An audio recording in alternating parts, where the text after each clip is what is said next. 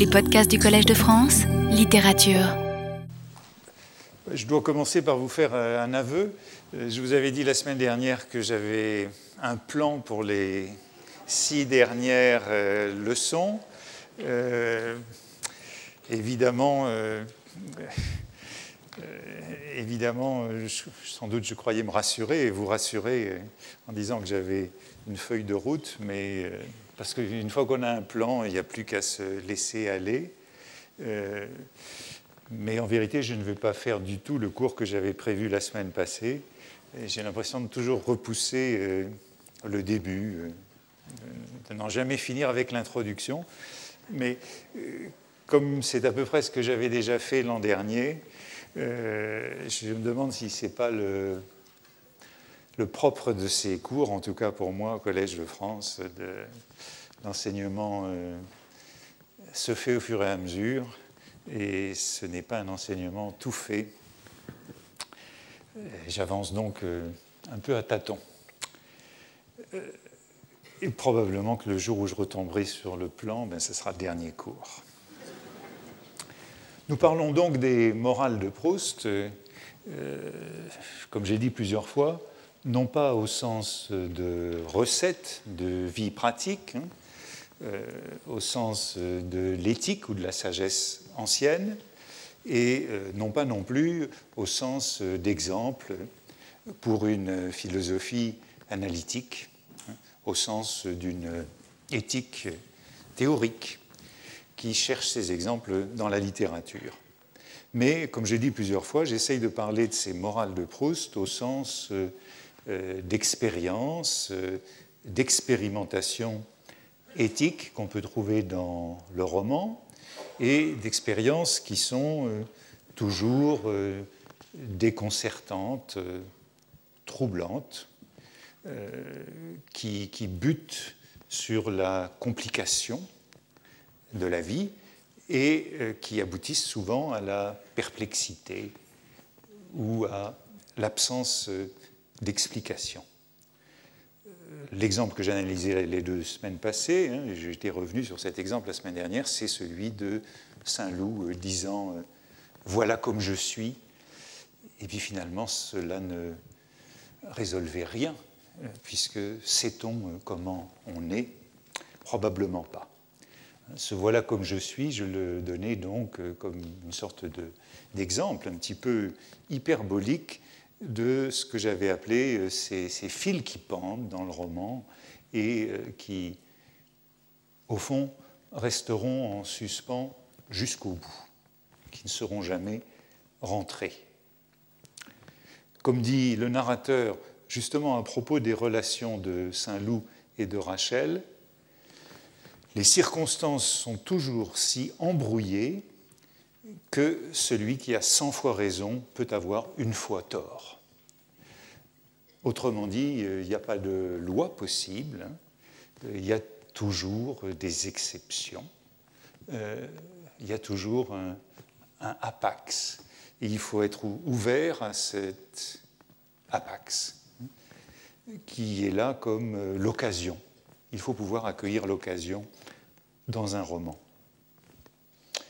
Quelqu'un nous a rappelé, euh, l'un de nos invités, je ne sais plus qui, que même cette loi de l'inversion, des choses qui se renversaient l'une dans l'autre, eh bien, euh, elle ne pouvait pas être euh, entendue comme une résolution et l'inversion pr- préserve toujours l'incertitude, préserve toujours le, le battement. Il y a donc une tension essentielle dans ce livre entre la loi et l'exception, et c'est cette tension qui, à mon sens, est constitutive du roman, du roman accueillant, du roman accueillant à l'occasion, à l'exception. Tout cela me servait à illustrer euh, cette euh, grande distinction que j'avais trouvée chez Iris Murdoch entre ce qu'elle appelait euh, le roman sec et le roman euh, impur, le roman dry et le roman messy, comme elle disait. Où ça me servait également à illustrer cette euh, distinction que j'avais trouvée chez Charles Taylor, philosophe canadien, entre ce qu'il appelait les morales fines thin, et les morales épaisses, thick. Et je crois que le roman, eh bien, c'est ce que j'essaye de montrer de séance en séance, en tout cas le roman réussi, se situe euh, par opposition à la philosophie du côté de l'épée, de l'impur, du messie, et du côté de ce qui est irréductible à une morale réglée. Vous me direz, euh, tout cela n'est peut-être pas très nouveau, et en effet, depuis l'autre jour, depuis la semaine passée, pour, euh, pour quelque chose d'autre que je faisais, je suis retombé sur une distinction que proposait Peggy et qui était finalement assez voisine de cette distinction euh, que je proposais entre les morales euh, fines et les morales épaisses. C'est Peggy qui commentait Bergson en 1914. Il venait à la défense de Bergson, à un moment où Bergson était très attaqué, et il faisait la distinction entre ce qu'il appelait la raison raide et la raison souple. Et il s'élevait contre le préjugé qui voudrait que la raison raide, euh, ce soit mieux que la raison souple, que la raison raide, la raison de Descartes, soit plus de la raison que la raison souple, celle de Bergson. Et il prolongeait pendant, comme Peggy fait d'habitude, sur plusieurs pages, cette opposition entre le raide et le souple, et il disait, de la même façon, euh, euh, il y a un préjugé qui voudrait que la logique raide, ce soit, plus de la logique que la logique souple, que la méthode scientifique raide, ça soit plus de la méthode scientifique que la méthode souple. Et enfin, et c'est le point auquel je veux en venir ou qui m'a intéressé, il parlait des morales raides et des morales souples. Et surtout, disait-il, c'est toujours le préjugé qui voudrait qu'une morale raide soit plus une morale et plus de la morale qu'une morale souple. Ça continue assez longtemps, je retiens simplement ces quelques extraits parce qu'il y a beaucoup de variations de Peggy. Il est évident, au contraire, que ce sont les méthodes souples, les logiques souples, les morales souples qui sont les plus sévères étant les plus serrées. Une morale souple, c'est plus dur qu'une morale raide. Les morales raides, dit-il encore, sont infiniment moins sévères que les morales souples, étant infiniment moins serrées. Puis il y a une série de belles images qui montrent comment il oppose le raide et le souple une morale raide peut laisser échapper des replis du péché dont une morale souple, au contraire, épousera, dénoncera, poursuivra les sinuosités d'échappement. On a l'impression que la morale raide, c'est un peu comme c'est un corset un peu, un peu rigide, tandis que la morale souple, c'est beaucoup plus collant, c'est beaucoup plus insinuant. Hein. c'est une morale souple, dit-il, qui épuise les sinuosités des défaillances. C'est dans une morale souple que tout apparaît, que tout se dénonce, que tout se poursuit. Dans un compartimentage raide, il peut y avoir impunément des manques, des creux, des faux plis. La raideur est essentiellement infidèle et c'est la souplesse qui est fidèle. Ce sont les morales souples, les méthodes souples, les logiques souples qui exercent les astreintes impeccables. Et c'est pour cela que le plus honnête homme n'est pas celui qui entre dans des règles apparentes, c'est celui qui reste à sa place, travaille, souffre et se tait.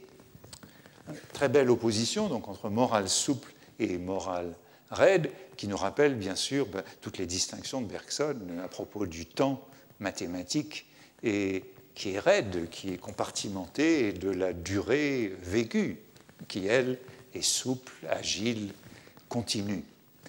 Belle réévaluation de cette morale qualifié de souple, évidemment avec, euh, beaucoup d'ironie de la part de Peggy, euh, réévaluation de cette morale souple contre ce qu'il appelle les règles apparentes, les règles de la morale ordinaire, ce que nous avions appelé ici avec Stendhal à plusieurs reprises le Kant de la morale ordinaire, le confort intellectuel de cette morale.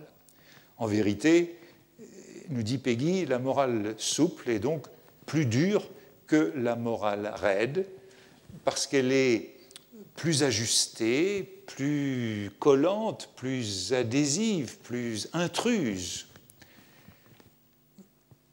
On pourrait dire que c'est aussi un plaidoyer euh, pro domo euh, de la part euh, d'un homme à qui on reprochait de n'avoir, les catholiques reprochaient de n'avoir pas fait baptiser ses enfants. En tout cas, ces remarques de Peggy suscitèrent la reconnaissance du philosophe Bergson, qui lui écrivit Je trouve beaucoup de profondeur à vos considérations finales sur le raide et le souple, surtout sur la raideur et la souplesse en morale. La morale souple, c'est donc non pas une morale lâche, fragile, assouplie, même si Peggy joue, sur ces mots, ce n'est pas non plus la morale épaisse, telle que Charles Taylor en parle. Je vous rappelle que pour lui, c'est une morale épaisse, c'est une morale de la communauté, c'est une morale qui est fondée sur la culture. Mais c'est plutôt donc une morale euh, agile, une morale vive, une morale euh, mobile, une morale euh, subtile, une morale qui s'ajuste et qui s'adapte.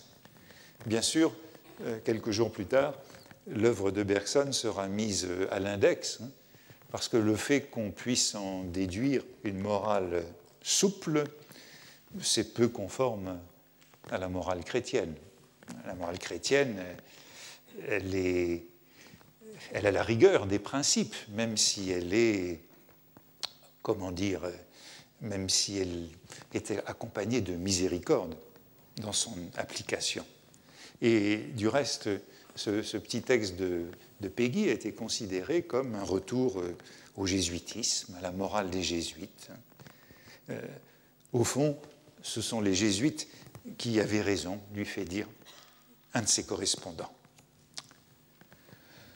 Proust, me semble-t-il, et donc euh, on pourrait donc le situer, comme je l'ai situé du côté de ses morales épaisses, de ses euh, de morales impures, il me semble qu'on pourrait encore le situer du côté de ces morales souples, au sens que Peggy indiquait, ces morales qui n'en ont jamais fini d'examiner ce que Peggy appelait les replis du péché, les sinuosités des défaillances, et qui ne s'arrêtent jamais aux règles apparentes des comportements. Voyez tous les exemples de la fille de Vinteuil à Odette, à Albertine. On n'en a jamais fini d'explorer ces sinuosités des défaillances. Cela m'a fait penser que euh, le, petit tableau que j'avais fait au début des, philosophes moraux contemporains de Proust, hein, évoquant un certain nombre de, de ses maîtres, notamment au lycée et à la Sorbonne, et la manière dont ils abordaient euh, ce problème central pour tous les philosophes contemporains, qui était celui de la morale, de la morale sociale, de la morale laïque, de la morale publique. Euh, cela m'a fait penser que, alors que quelqu'un m'avait interrogé, m'avait fait remarquer que je n'avais pas cité Jean-Marie Guyot, que j'avais fait un petit prolongement à son propos, euh, j'ai tout à fait laissé de côté Bergson. Euh, évidemment, il n'y a pas de morale explicite chez Bergson du vivant de Proust. Il est vrai, hein, puisque le livre de morale de Bergson, c'est les deux sources de la morale et de la religion, qui ne paraît qu'en 1932, bien après sa mort, et bien après, davantage encore, la mort de Peggy. Mais cela n'interdit pas qu'il y ait eu une lecture morale possible de Bergson, puisque Peggy l'a proposée, et cette morale était donc déjà concevable du vivant de Proust sous la forme de cette morale souple que Peggy décrivait et qui intéressait justement Bergson, ainsi qu'il disait dans sa lettre accueillant l'article en question de Peggy, qui est, entre parenthèses, le dernier article qu'il a publié. Dans euh, ce livre de Bergson, Les deux sources de la morale et de la religion, publié en 1932, Bergson oppose justement deux morales qu'on pourrait d'une certaine façon qualifier d'une morale raide et d'une morale souple. Il y a d'un côté la morale de l'obligation et de l'autre côté la morale de l'émotion. Je regrette justement de n'avoir pas évoqué cela plus tôt, puisque ça correspond à un certain nombre des distinctions que j'avais proposées dans les premières séances, en faisant référence justement à la manière dont les neurosciences aujourd'hui traitent les questions de morale. Et comme Bergson le faisait en 1932, euh, tente de justifier la morale sur un certain nombre de, euh, de, données euh, innées, comme sont ici les émotions chez Bergson. Hein. Il y a une morale de l'obligation et une morale de l'émotion, ou plutôt, bien sûr, c'est pourquoi il dit deux sources, hein. il n'y a qu'une seule morale, il ne voudrait pas tomber dans le dualisme, il n'y a qu'une seule morale, mais il y a deux sources de cette morale, une source du côté de l'obligation, une source du côté de l'émotion. Il y a une morale sociale, dit-il, la morale de l'obligation, et une morale humaine, celle de l'émotion, où il dit encore, il y a une morale immobile, c'est statique si vous voulez, c'est celle de la cité, et une morale dynamique, souple d'une certaine façon, c'est celle de l'humain, c'est celle du genre humain. Et euh, Bergson réunit toutes ces oppositions dans l'idée qu'il y a une morale close et une morale ouverte. C'est sa grande distinction. Mais je crois qu'on peut voir dans cette distinction, il y a des morales closes et des morales ouvertes, des variations sur euh, ce thème introduit par Peggy de la morale raide et de la morale souple. Et Bergson explique qu'il euh, faut euh, s'opposer à la conception de la morale laïque qui se répand dans ces années avec l'idée que la morale s'étend ou s'élève du proche au lointain.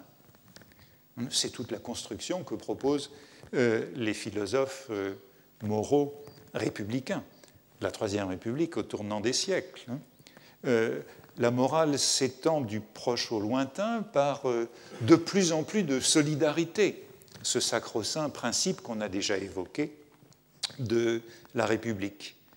On passe euh, de l'amour de la famille à l'amour de la patrie, à l'amour du genre humain, à l'amour de l'humanité, et c'est ainsi qu'on atteint jusqu'au dévouement, à l'héroïsme ou à la charité.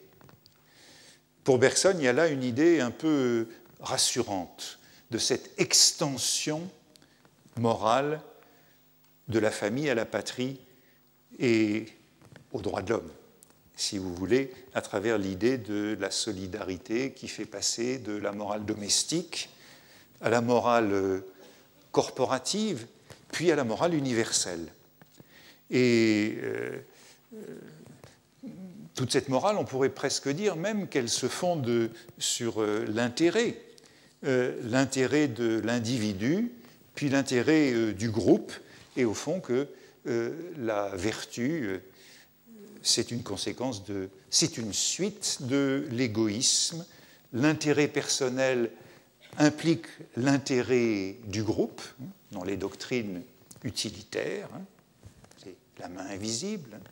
les intérêts se réunissent harmonieusement et euh, cet intérêt du groupe implique à son tour euh, l'intérêt universel, la vertu. Voici comment euh, Jean Kelevitch résume cette position dans son petit livre sur Bergson, de cette position morale, cette belle construction laïque, si l'on veut. Si dans la famille, le bon citoyen apprend à aimer l'humanité, pourquoi, en s'aimant lui-même, n'apprendrait-il pas à aimer sa famille On passe de l'amour de soi à l'amour de la famille, puis à l'amour de la patrie, puis à l'amour de, de l'homme. Au centre de tous ces cercles emboîtés, dit Jean Kelevitch, il y a le moi, qui est un cercle infiniment petit, presque un point, de sorte que la charité ne nous apparaîtra que comme un superlatif de l'égoïsme. Belle construction où l'égoïsme qui fonde l'intérêt privé, le moi, euh, nous conduit euh, d'extension en extension, réconciliant euh, intérêt et vertu à la famille, à la patrie et au genre humain. Telle est la construction laïque de la morale. Parce que la nation ressemble à une grande famille, on traitera l'humanité comme la plus grande nation possible. C'est donc le cosmopolite qui battra tous les records du patriotisme. Et euh, ici, c'est une façon de, d'ironiser sur toutes les doctrines, par exemple celle de Durkheim, qui considère que l'internationalisme est le dépassement logique et historique du nationalisme. C'est un petit peu ce paradoxe qui est mis en cause. Or, euh, ce que Bergson soutient, c'est qu'au fond, euh, cette construction euh, est une vue, une illusion, c'est une illusion rétrospective, dit-il, une illusion rétrospective, alors qu'il y a un hiatus profond entre les deux morales, la morale de l'obligation et la morale de l'émotion, la morale de ce qu'il appelle des sociétés closes, la famille, la nation, dans lesquelles on aime contre, aimer quelqu'un, c'est aimer contre un autre, et euh, l'amour infini, qui est l'amour pour le genre humain, y compris pour euh, ses ennemis. Il y a donc, dit-il, une coupure, une hétérogénéité radicale, un saut une conversion nécessaire pour passer d'une morale close à une morale ouverte. Pour aimer l'humanité, il faut une conversion. On ne rencontre pas la charité en approfondissant son amour de soi. On ne passe pas de l'amour profane à l'amour sacré. Une mutation radicale est nécessaire.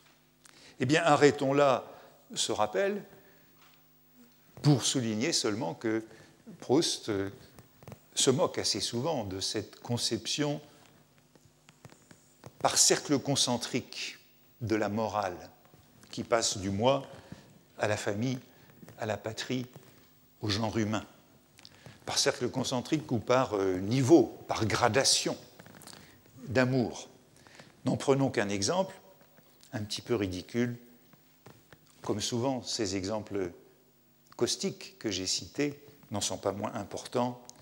C'est Forcheville aimant Odette et puis Gilberte. Forcheville, qui comme le moindre noble avait puisé dans les conversations de famille la certitude que son nom était plus ancien que celui de la Rochefoucauld, vous voyez l'amour dans ce cercle familial, considérait qu'en épousant la veuve d'un juif, il avait accompli le même acte de charité qu'un millionnaire qui ramasse une prostituée dans la rue et la tire de la misère et de la fange. Il était prêt à étendre sa bonté jusqu'à la personne de Gilberte.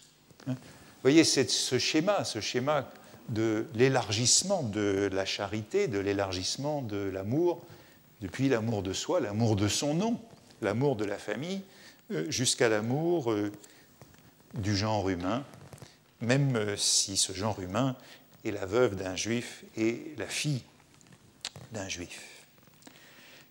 Revenons donc à la recherche du temps perdu. Non pas roman moral au sens euh, clos, au sens euh, dur, au sens raide, au sens allégorique encore, mais roman moral euh, épais, souple, ouvert. Et maintenant, je peux emprunter ces images de Peggy ou de Bergson, roman moral au sens mobile, dynamique, ajusté, insinuant. Et restons un moment sur cette curiosité, ce apax, ou quasi-apax, si vous voulez, qui fait que la morale, la morale, ai-je envie de dire, la morale univoque, la morale close au sens où euh, elle est uniforme, elle n'a pas plusieurs faces, cette morale close ou cette morale plate ou ce moralisme est extrêmement rare dans la recherche du temps perdu. J'ai envie de dire que même les personnages fugitifs, ceux qui n'apparaissent qu'une fois, ont une ambiguïté morale. Pour trouver des personnages dépourvus de, de cette ambiguïté morale, me semble-t-il, il faut aller vers ces deux exceptions que sont les personnages réels insérés dans la recherche du temps perdu. Peut-être que je me trompe, mais je ne vois que qui soit moralement net, si vous voulez. D'une part, les deux courrières de Balbec, Marie Gineste et Céleste Albaré, dont les noms nous sont donnés dans Sodome et Gomorre, et d'autre part, les La Rivière, dans le temps retrouvé. Ce sont, me semble-t-il, les seuls personnages uniformes, personnages réels dans le roman, exception étrange. Il me semble que tous les autres, même ceux qui nous paraissent initialement bons, initialement nets, ont euh, une fêlure, une ambivalence, et je dirais même la grand-mère, que je citais la dernière fois en terminant, je crois, à propos de, euh, sa véritable modestie. On aura l'occasion de revenir à la grand-mère. Enfin, je ne devrais plus dire on reviendra, parce que je ne sais pas si on aura vraiment l'occasion. Mais euh, même elle, me semble-t-il, n'est pas si nette que cela. Regardons les deux courrières.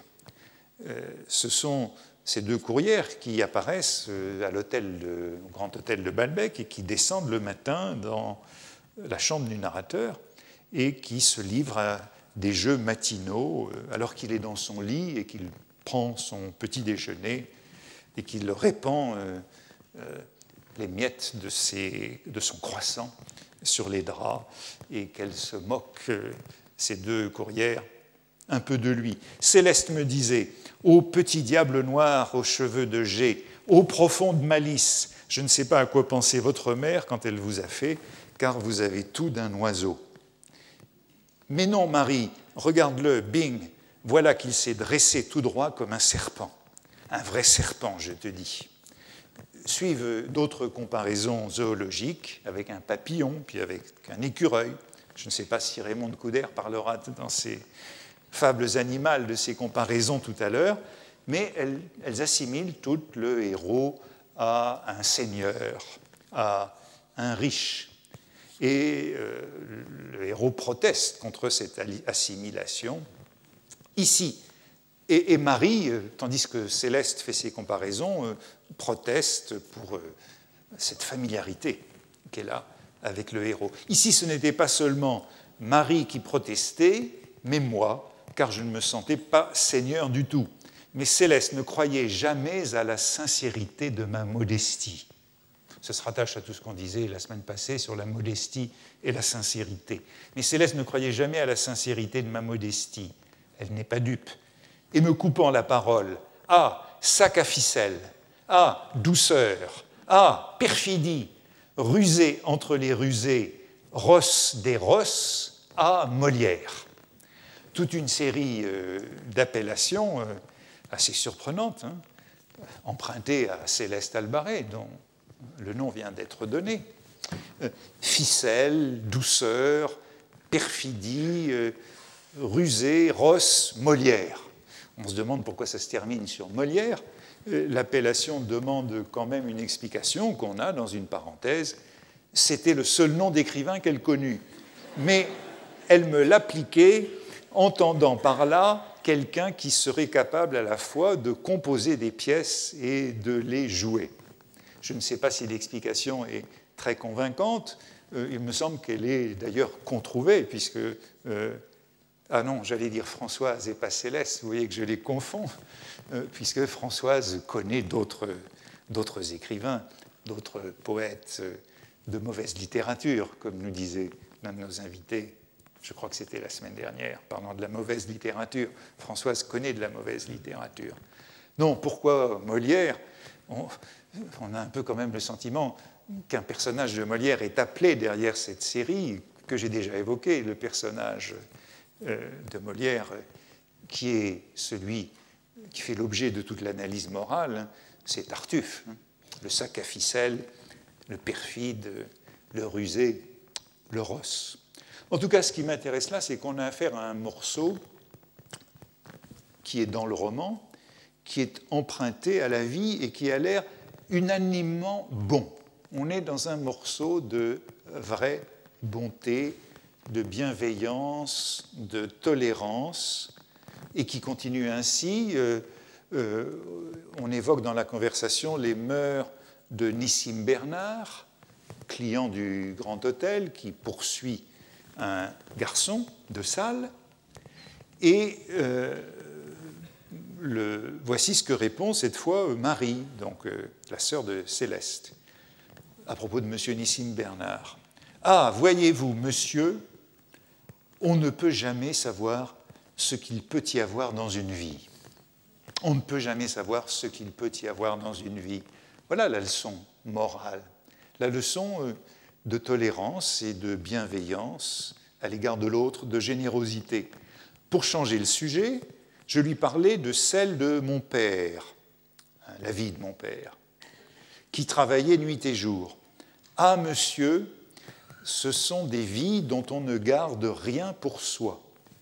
Pas une minute, pas un plaisir. Tout, entièrement tout, est un sacrifice pour les autres. Ce sont des vies données. Voilà où nous trouvons la définition de la charité, de la vraie charité nette et pure, dans la bouche de Marie, charité, des vies dont on ne garde rien pour soi, des vies données, tout est un sacrifice pour les autres, et charité qui va avec la vertu qui l'accompagne, nécessairement, la miséricorde. À tout péché, miséricorde. On ne peut jamais savoir ce qu'il y a dans une vie, ce qu'il peut y avoir dans une vie, la vie de Nissim Bernard. Charité et miséricorde pure dans cet épisode qui est transcrit avec des noms appartenant à la réalité. L'autre épisode de pure bonté, d'abnégation, de sacrifice sublime, a trait à la réalité, lui aussi, euh, assez fameux, la rivière. Ses cousins millionnaires de Françoise, anciens grands cafetiers retirés après fortune faite c'est dans le temps retrouvé pendant la guerre, euh, leur neveu, un tout petit cafetier sans fortune, a été tué au front en laissant une jeune veuve. On imagine qu'il y a un orphelin ou des orphelins, même s'ils ne sont pas mentionnés. Et alors, on avait vu ceci, les cousins millionnaires de Françoise, et qui n'étaient rien à la jeune femme, veuve de leur neveu, avaient quitté la campagne où ils étaient retirés depuis dix ans et s'étaient remis cafetiers sans vouloir toucher un sou. Ils travaillent de, toute la journée, pendant des heures. C'est l'image du dévouement pur, de l'humilité absolue, de la charité, de l'héroïsme. Et suit euh, cette digression où le narrateur justifie que dans ce livre, où il n'y a pas un seul fait qui ne soit fictif, il fasse l'éloge de ses cousins réels de Françoise en donnant leur nom réel, comme il a donné le nom de Marie Gineste et de Céleste Albaré, et persuadé que leur modestie ne s'en offensera pas. De nouveau la modestie, l'accompagnement nécessaire de cette vraie vertu simple. Et persuadé que leur modestie ne s'en offensera pas pour la raison qu'ils ne liront jamais ce livre, comme Céleste ne connaît que Molière, de nom. C'est avec un enfantin plaisir et une profonde émotion, la voici l'émotion, que ne pouvant citer les noms de tant d'autres qui durent agir, de même, et par qui la France a survécu, je transcris ici leur nom véritable. Ils s'appellent, d'un nom si français d'ailleurs, la rivière. S'il y a eu quelques vilains embusqués, on vient de les voir, on les a vus un peu avant dans l'hôtel de Jupien, ils sont rachetés par la foule innombrable de tous les Français de Saint-André-des-Champs, par tous les soldats sublimes auxquels j'égale les Larivière. Bon, ils sont donc des saints. C'est la rivière hein, qui rachète tous les embusqués. On parle de leur grandeur d'âme, et cette grandeur d'âme est assimilée à celle des héros de la guerre, ces soldats qui sont tombés à la Marne. Il y a donc bien ici, de nouveau, cette euh, allusion à la pure bonté. Mais, je crois qu'il faut y insister, seuls ces rares personnages, peut-être que Peut-être qu'on peut me mettre en défaut, peut-être que j'ai tort, peut-être que j'exagère. Mais il me semble que seuls ces rares personnages empruntés à la réalité, donnés comme tels, euh, sont euh, unidimensionnels, nets, moralement purs et sains. Dans ce roman, alors que toutes les créatures fictionnelles, même les plus fugitives, celles qu'on n'aperçoit qu'une seule fois, sont troubles, complexes et souples, d'où la nécessité que nous trouvons à la fin du temps retrouvé, dans le, adoration, dans le bal de tête plutôt, à la toute fin, d'user, par opposition à la psychologie plane dont on use d'ordinaire, d'une sorte de psychologie dans l'espace. Passage connu où le narrateur explique la nécessité d'avoir recours à la psychologie dans l'espace pour rendre compte de cette complexité des personnages dans le temps. Et l'on pourrait dire ici psychologie souple par opposition à une psychologie raide, en reprenant l'opposition de Peggy puisque ce passage-là sur la psychologie plane et la psychologie dans l'espace euh, rappelle un autre passage de d'Albertine disparue où euh, le narrateur opposait la géométrie plane et la géométrie dans l'espace, euh, donc allusion en mathématiques, pour décrire la nécessaire subtilité de son entreprise romanesque. Mis à part ces deux cas, ou trois, Marie-Céleste et Léla Rivière, l'épaisseur, la complication, l'embrouillamini de la vie morale persiste, me semble-t-il, jusqu'à la fin du temps retrouvé, malgré la résolution métaphysique et esthétique du roman à la fin du temps retrouvé. Évitons donc de faire de C'est la rivière ou de Marie et de Céleste, des modèles de cette rédemption morale qui accompagnerait le dénouement du temps retrouvé. Ainsi, pour en donner un seul exemple, de l'absence de résolution à la fin du temps retrouvé, au moment où Gilberte, c'est la toute fin du temps retrouvé, Gilberte, que le héros a reconnu avec peine hein, au bal de tête, s'apprête à lui présenter euh, sa fille, qui bien sûr est aussi la fille de Saint-Loup. On a le sentiment ici que tous les fils de l'intrigue, tous les caractères vont se réunir en ce moment. Comme la plupart des êtres, lit-on, n'était-elle pas comme sont dans les forêts les étoiles des carrefours où viennent converger des routes venues pour notre vie aussi des points les plus différents? Vous voyez qu'on n'est plus dépaysés, tous se rassemblent en ce point de la recherche. Dans l'épisode du soir de l'amitié, du soir de brouillard que j'analysais il y a quelques séances, hein, justement avec cette scène avec Saint-Loup, le prince de Foix, qui allait prêter son manteau de Vigogne au héros, disait Ce n'est pas tout de se perdre, mais c'est encore qu'on ne se retrouve pas dans le brouillard. C'est ça qui est terrible. Et le propriétaire du, restaurant hein, disait La justesse de cette, cette pensée frappa le patron, parce qu'il l'avait déjà entendu exprimer plusieurs fois ce soir de brouillard. Ce n'est pas tout de se perdre, mais c'est qu'on ne se retrouve pas. Est-ce que ça ne pourrait pas être la devise même de la recherche? Est-il si sûr qu'on s'y retrouve au bout du compte? Tout ne rentre pas dans l'ordre. Certes, la fille de Gilberte et de Robert, euh, en elle se rencontrent les deux côtés, et beaucoup plus. Le narrateur nous dit aussitôt, certes, s'il s'agit uniquement de nos cœurs, le poète a eu raison de parler des fils mystérieux que la vie brise. Je ne sais plus si j'ai déjà donner cette citation, ces fils mystérieux que la vie brise. Le poète, c'est Victor Hugo dans Tristesse d'Olympio.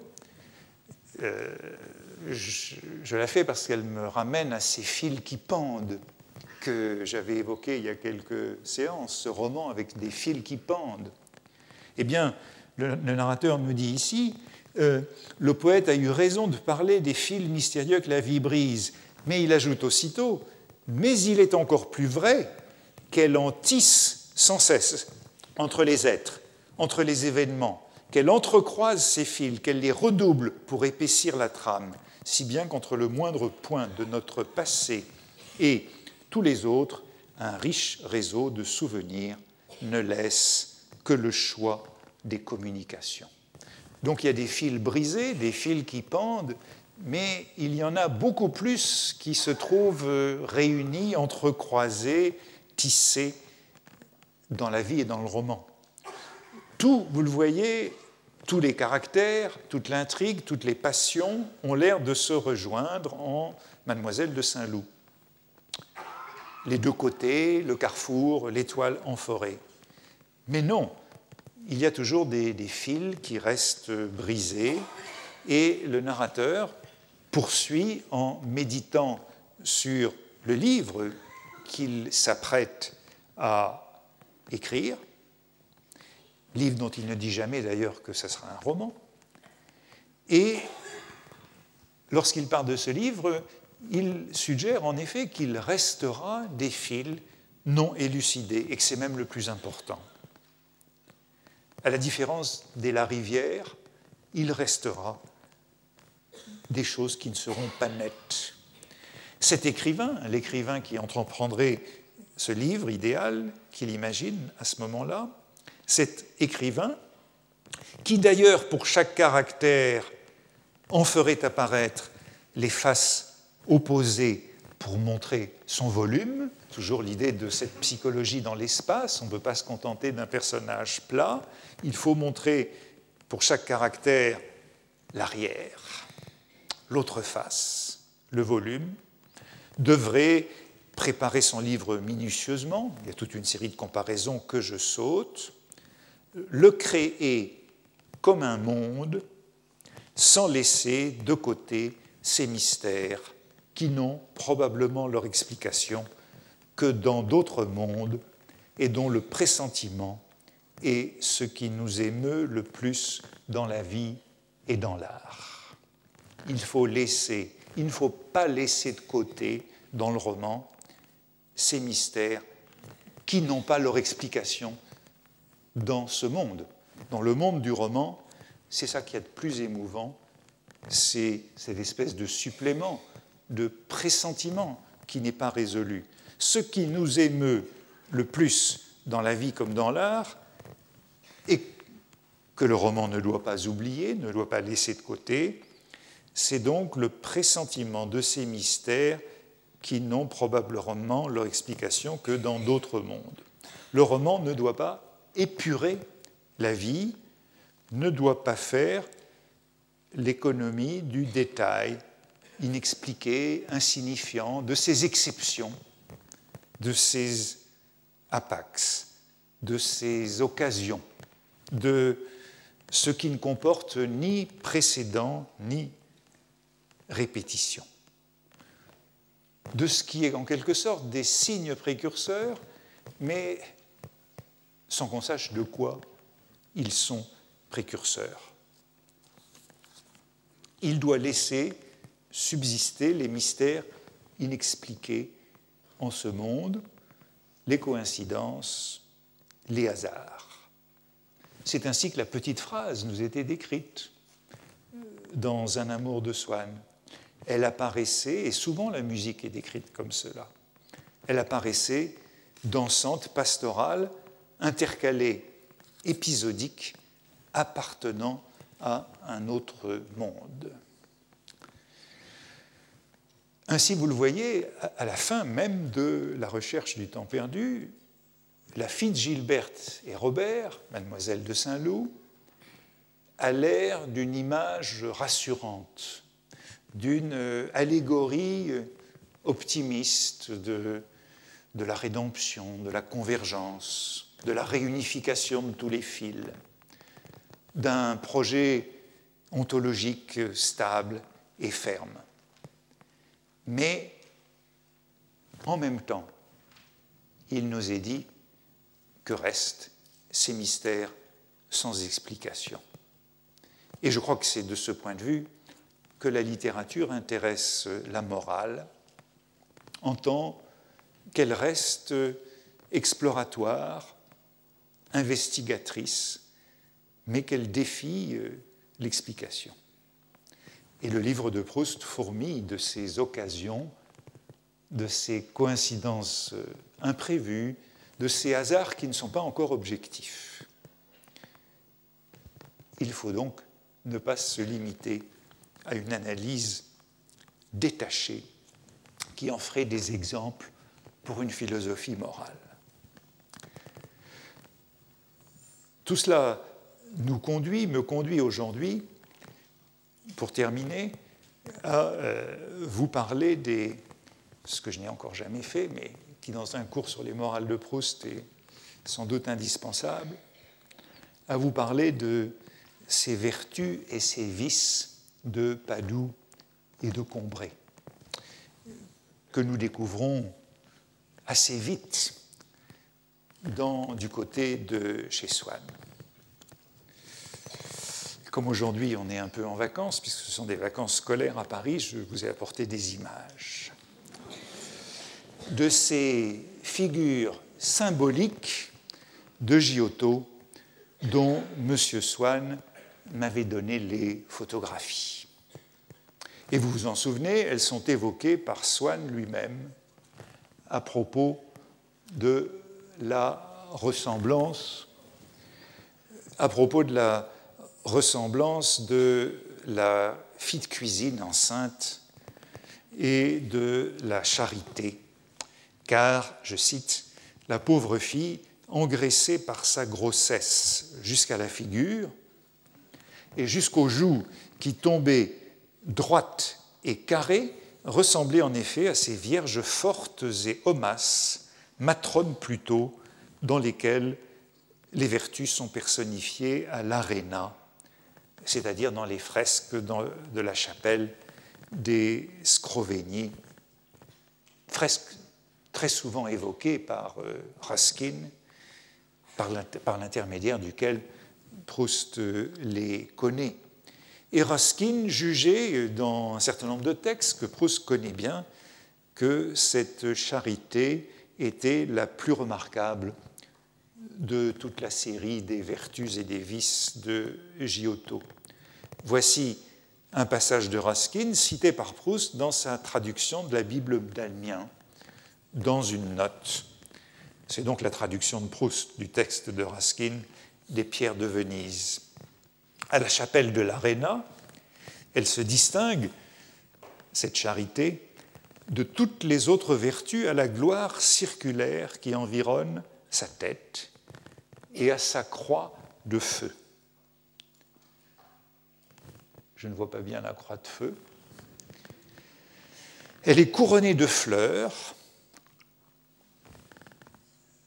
Ah si, la croix de feu, c'est celle de du halo qui entoure sa tête, qui est, qui est, qui est barré d'une croix de feu, la gloire circulaire. Elle est couronnée de fleurs. On ne la voit pas bien de se dégager ici. Elle est couronnée de fleurs, tend dans sa main droite un vase de blé et de fleurs, et dans la gauche reçoit un trésor du Christ qui apparaît au-dessus d'elle pour lui donner les moyens de remplir son incessant office de bienfaisance, tandis qu'elle foule aux pieds les trésors de la terre. On le verra, l'interprétation de Raskin est un petit peu fantaisiste hein, sur les différents éléments de cette charité. Mais la charité, la voici, celle que j'évoque depuis le début de ce cours, à travers euh, cette morale ouverte, cette morale de l'émotion chez, Bergson, ou à travers euh, la bonté pure des La Rivière ou de Marie et de Céleste. Cette charité, c'est la sublime vertu de Saint Paul, l'amour de Dieu et du prochain à cause de Dieu et en Dieu. Hein, c'est la vertu supérieure, c'est la reine des vertus, c'est celle qui, euh, suivant Bergson, ne peut pas s'extraire, se dégager à partir d'une morale close, d'une morale de la famille et d'une morale de la cité. C'est la reine des vertus, et parce qu'elle est la reine des vertus, elle est si difficile à représenter. Et Proust, après Raskin et après Émile Malle, la compare au bas-relief euh, d'Amiens, de la cathédrale d'Amiens, qui ne parvient à la représenter qu'à travers euh, l'aumône, et non plus l'amour de Dieu, puisque ce qu'on trouve ici seulement à la cathédrale d'Amiens, c'est l'amour du prochain, une femme qui donne son manteau à un pauvre, tandis que l'amour de Dieu n'est pas représenté, la face inséparable de la charité, sinon dans l'écusson orné d'un brebis, d'une brebis, symbole de l'oubli de soi. Et de l'autre côté, euh, plutôt en dessous, à Amiens, l'avarice, et non pas l'envie, comme à Padoue, tout aussi trivial, puisqu'il s'agit d'une femme qui remplit son coffre-fort. À Padoue, vous le voyez, les représentations, les allégories sont très différentes, elles ne sont pas ordinaires, quotidiennes, mais symboliques. Et Raskin et Mal se rencontrent pour euh, observer cette différence. Tandis que la charité idéale de Giotto, écrit Raskin, présente à Dieu son cœur dans sa main et foule aux pieds des sacs d'or et donne seulement du blé à des fleurs. Au porche ouest d'Amiens, elle se contente de vêtir un mendiant avec une pièce de drap de la manufacture de la ville. Et euh, c'est un argument chez Raskin pour souligner le caractère réaliste pratique de ce christianisme. Mais les vertus et les vices de Padoue, s'ils sont moins communs, si ces vertus sont plus idéales, moins triviales, n'en ont pourtant pas l'air, et le jeune héros ne les reconnaît pas, car justement la morale n'est pas ce qu'on croit, ou en tout cas ce qu'il croit dans son plus jeune âge, d'où, et c'est pour ça que je parle de ces représentations aujourd'hui, d'où le trouble, la perplexité qu'il a devant ces représentations de la morale.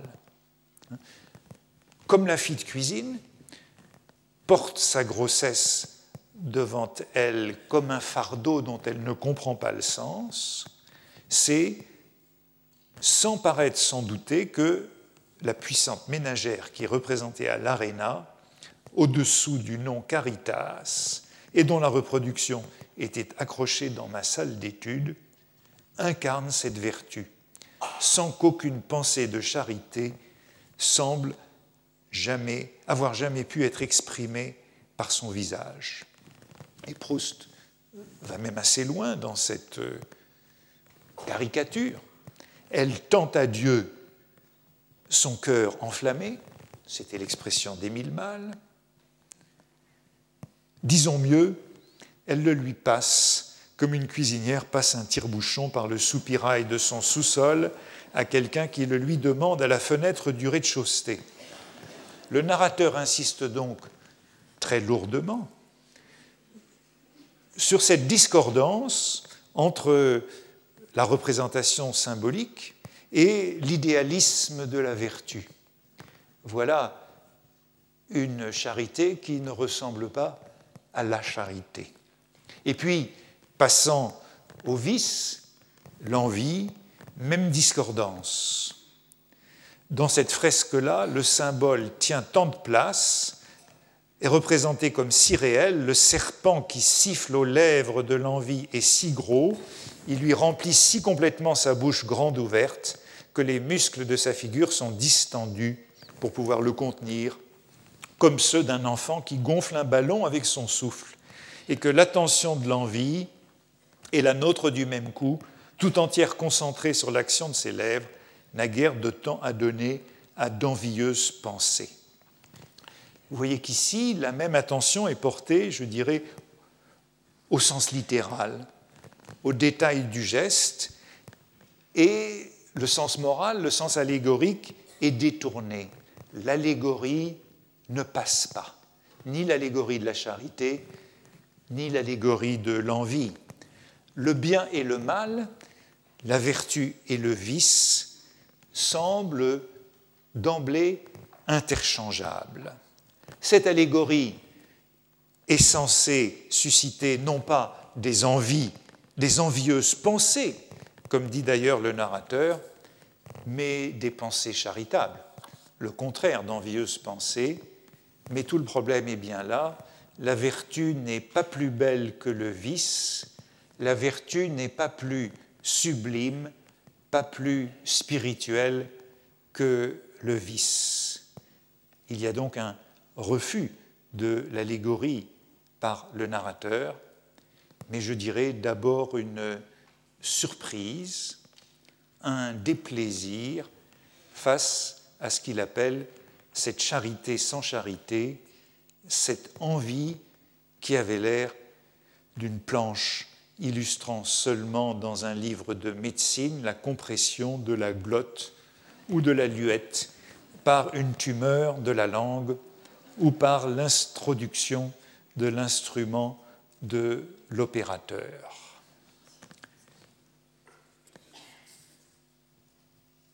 Je n'ai pas le temps de passer aux autres vertus, mais j'arrêterai sur cette idée que la découverte, c'est bien celle-là, que la vertu n'est pas belle et que le vice n'est pas laid, qu'ils ne sont de fait ni beaux ni laids, mais indifférents. Et c'est une grande leçon qui durera longtemps dans la recherche du temps perdu, et je dirais jusqu'au bout jusqu'à la fin du temps retrouvé, celle de la séparation de l'esthétique et de l'éthique. Il n'y a pas à déduire une rédemption éthique, à mon sens, de cette rédemption esthétique que nous trouvons à la fin du temps retrouvé. Je vous remercie. Retrouvez tous les podcasts du Collège de France sur www.collège-de-france.fr.